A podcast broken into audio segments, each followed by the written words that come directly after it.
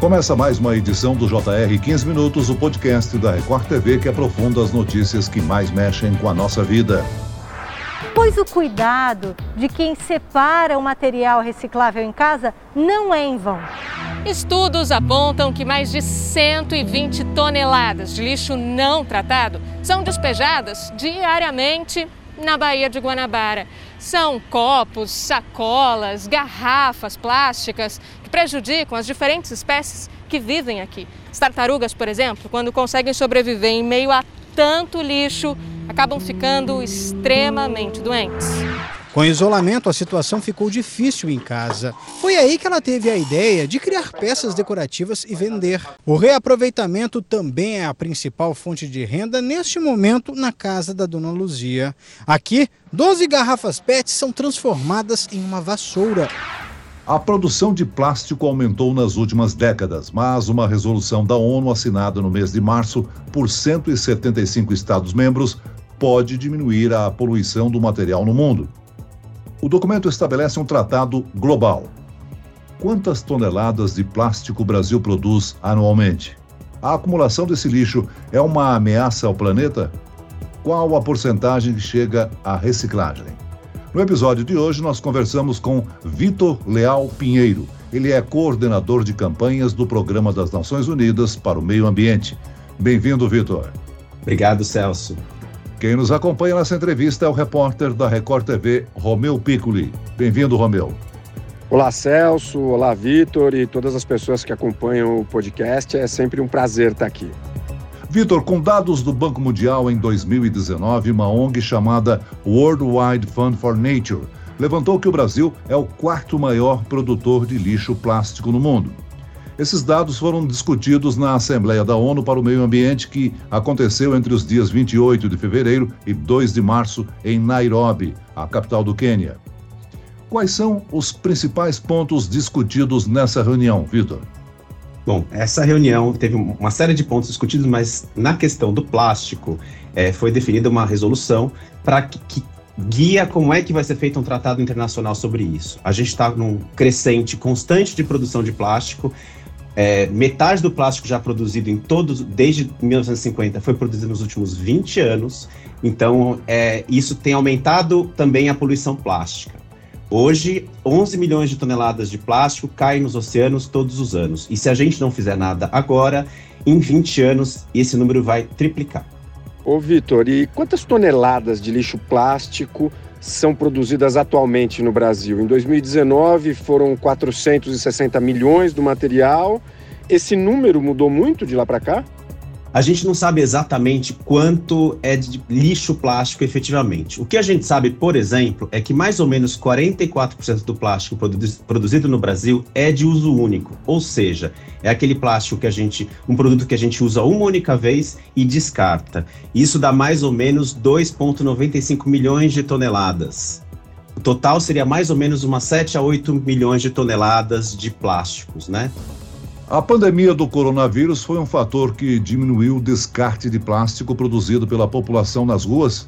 Na medida em que o isolamento social foi adotado, a circulação das pessoas nos locais caiu bastante, mas em contrapartida, o consumo aumentou. Isso reflete a curto prazo? É, a gente pode ver que de 2019 para 2020 aumentou em 4,4% a quantidade de resíduos sólidos urbanos no Brasil. Ou seja, de 2019 para 2020, deu mais 11 quilos per capita no Brasil de lixo. Quer dizer, a gente não sabe qual especificamente a quantidade de plástico, mas isso também está ligado ao uso de delivery, por exemplo. Boa parte desse plástico vira lixo, não passa pelo processo de reciclagem.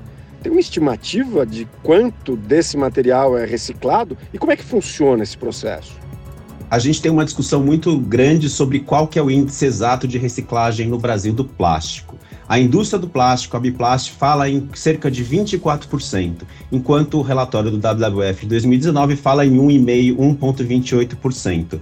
O número provavelmente está em algum lugar no meio desse caminho, mas mesmo que a gente use o número da indústria, significa que mais de 75% do plástico não é reciclado no Brasil. A gente sabe também que chegam mais ou menos 325 mil toneladas de plástico, de lixo plástico, ao oceano todos os anos no Brasil. Quanto tempo leva um material desse para se decompor? Tem diferença entre os tipos de plástico? Os danos também são diferentes? Essa é uma questão muito importante, porque os plásticos são muito, muito diversos. Se a gente vê aquele númerozinho que aparece indicando qual é o tipo de plástico, a gente tem um número, vai de 1 a 7, mas os 7 são outros, ou seja, tem uma quantidade enorme de tipos diferentes, de aditivos diferentes.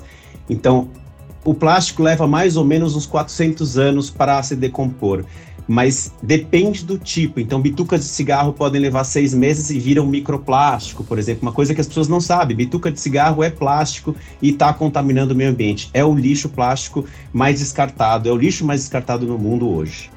Agora, Vitor, se todo esse material fosse reciclado, nós evitaríamos esse problema que existe há anos. A falta de reciclagem afeta diretamente o meio ambiente. Eles são depositados de forma incorreta, em aterros, oceanos e muitas vezes queimados. Isso exige ação por parte do governo e cooperativas, campanhas de conscientização mais constantes? Sem dúvida, a reciclagem é parte fundamental da nossa solução. Mas uma coisa importante é entender que, desde 1950 até hoje, só 9% do plástico foi reciclado. O plástico, em geral, ele é difícil de reciclar, são muitos tipos e tem muitas especificidades. Então, mesmo que a gente, a gente não tem como reciclar todo o plástico produzido, inclusive porque as infraestruturas de reciclagem não têm como acompanhar o ritmo de crescimento da produção do plástico. Precisamos reduzir, é, é, limitar essa produção e usar cada vez mais material reciclado na, no, nos, nos, produtos plásticos que a gente usa.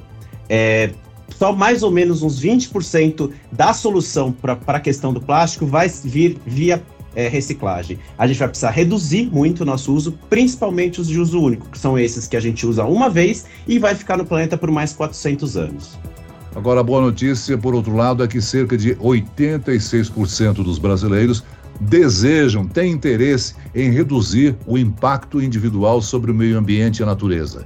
Isso mostra que o consumidor brasileiro está aos poucos buscando produtos e serviços que, de alguma forma, sejam sustentáveis, né? O que, que você acha que está desencadeando essa mudança de hábito entre a população? Olha, uma das coisas que, eu, que, que teve um, um papel aí da pandemia também foi a percepção das pessoas de como que como o plástico e outros resíduos estavam ocupando, quer dizer, a gente ficar em casa faz com que a gente perceba mais essas coisas. Então isso nos fez inclusive lançar em parceria com a Oceana uma mobilização chamada Delivery de Plástico, pedindo que os aplicativos de entrega de alimentos eh, se comprometam com uma, com uma entrega livre de plástico de uso único. Essa procura por produtos sustentáveis de alguma maneira pressiona as empresas para adotarem uma produção mais consciente? Sim, e a gente tem inclusive que discutir a questão de rotulagem, porque muitas vezes as empresas dizem que algo é reciclado e não necessariamente é. Para ser algo reciclado, por exemplo, ele precisa ser efetivamente reciclado naquela região. Muitas vezes, alguns plásticos que são passíveis de reciclagem não são reciclados porque não tem uma infraestrutura de logística reversa e não tem é, valor de compra depois. Então, ele não volta para a indústria. A gente precisa aumentar essa circularidade parar de produzir algo e descartar depois para começar a produzir e ao final da vida útil ele voltar para se tornar um novo produto. Agora, com um número tão baixo de reciclagem aqui no nosso país, isso abre oportunidade para novos empreendedores, não? Surge aí um mercado pouco explorado e com potencial? Sem dúvida, a gente precisa investir nisso e, e, e é bem-vindo que tenhamos novos empreendedores, mas a gente também precisa de compromissos da indústria de comprar esse material. Porque o que acontece é que muitas vezes ele não tem valor de recompra e, portanto, ele não é reciclado. Se não tem valor, ele acaba no aterro sanitário e aí ele vira um passivo para a sociedade e para o meio ambiente. Agora, algumas pessoas acreditam que não, mas a reciclagem doméstica contribui muito para o meio ambiente, né? Por isso acabam não utilizando essa prática. Essas pequenas atitudes também fazem a diferença, não é, Vitor? Qual é a melhor maneira de fazermos essa reciclagem dentro da nossa casa, do nosso lar? Bom, é fundamental que a gente separe aquele, aquele resíduo que é passível de reciclagem do resíduo orgânico. Inclusive, se a gente puder compostar o resíduo orgânico em casa, ainda é melhor, porque aí a gente diminui a pressão sobre os aterros sanitários. Então, é preciso é, pegar o que é reciclável, separar limpo e, e, e colocar para coleta seletiva ou para catadores e catadoras que fazem esse trabalho informalmente, mas que são fundamentais na nossa cadeia. Mesmo com as ações das ONGs, políticas públicas, a sociedade precisa cumprir o seu papel, né? Descartar o lixo no local certo, usar sacolas sustentáveis. Nós temos aí um papel importante nisso, né, Vitor? Todos podemos ajudar. Todos podemos e a gente só vai sair dessa crise de poluição plástica se todo mundo fizer a sua parte. As pessoas separarem corretamente, as empresas mudarem seus modelos de negócios para circularidade, ou seja, para que tudo que é produzido volte para a cadeia ao fim da vida e não seja descartado, e também o Estado, os governos também fizerem a sua parte com políticas públicas que permitam e, e estimulem esse processo. Agora, Vitor, para esclarecer os nossos ouvintes, você falou aí que até a bituca do cigarro vira um plástico. Qual é o plástico, digamos assim, que eh, causa maior dano no nosso dia a dia?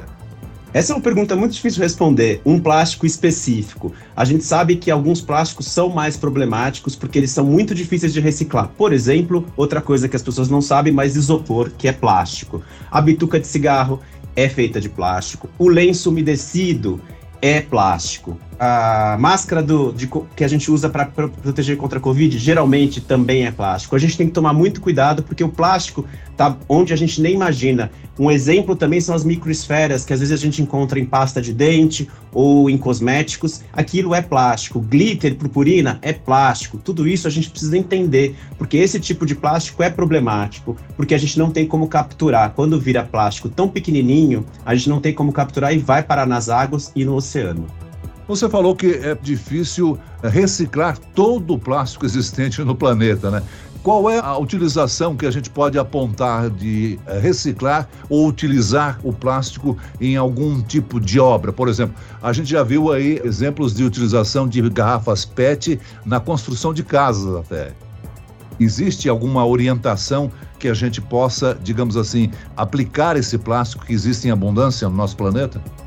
Sem dúvida, existem muitas é, estratégias sendo desenvolvidas para lidar com esse plástico, esse passivo histórico do plástico já produzido. Embora ele seja importante, a gente produziu mais ou menos 9 bilhões de toneladas de plástico desde 1950, é, a gente precisa começar a fechar a torneira, porque mesmo que a gente recicle todo esse material, ele vai aumentar cada vez mais a produção. Então a gente precisa mudar, inovar no design para que aquilo que a gente produza é, possa ser reutilizado ao máximo e quando acabar o reuso, a capacidade de reuso, ele volte a se tornar um produto novo. E aí, aí entra a reciclagem, mas a gente precisa mudar o modelo desse modelo do descartável para modelo de reuso. Ou seja, lembra quando a gente comprava as coisas a granel, por exemplo? Você vai na feira e compra algo a granel, você leva seu próprio pote. Esse tipo de modelo precisa ser implantado cada vez mais, porque não adianta só a gente transitar do plástico para outro material que substitua o plástico, mas também, porque também vai ter impactos, mas de uma, de uma cultura que vá para descartável para uma cultura de reuso. Um dos maiores impactos que a gente tem atualmente é o plástico atingindo a vida de animais marinhos, né, Vitor? Sem dúvida. Hoje estatísticas mostram e ainda a gente provavelmente elas ainda estão, elas são novos estudos, então provavelmente são uh, um pouco subestimados ainda, mas cerca de 100 mil animais morrem por ano por conta disso. Mas vocês talvez tenham visto que recentemente foi encontrado microplástico no sangue humano. Então, é, dentro do, do, corpo humano, no sangue, já se encontrou microplástico no pulmão, já se encontrou microplástico na placenta de criança, da, da, do bebê ainda na barriga da mãe e agora dentro da, da, da corrente sanguínea. Muito bem, nós chegamos ao fim desta edição do 15 Minutos. Eu quero aqui agradecer a participação e as informações do Vitor Leal Pinheiro, que é coordenador das campanhas do Programa das Nações Unidas para o Meio Ambiente. Obrigado, Vitor, pelas suas informações. Obrigado, Celso. Foi um prazer estar aqui com você. E agradeço a presença do repórter da Record TV, Romeu Piccoli. Obrigado, Romeu. Eu é que agradeço o convite, é sempre muito legal estar aqui. Até a próxima. Esse podcast contou com a produção de David Bezerra e das estagiárias Kátia Brazão e Larissa Silva. Sonoplastia de Marcos Vinícius. Coordenação de conteúdo Camila Moraes, Edivaldo Nunes e Deni Almeida. Direção editorial Tiago Contreira vice-presidente de jornalismo, Antônio Guerreiro. E eu, Celso Freitas, te aguardo no próximo episódio. Até amanhã.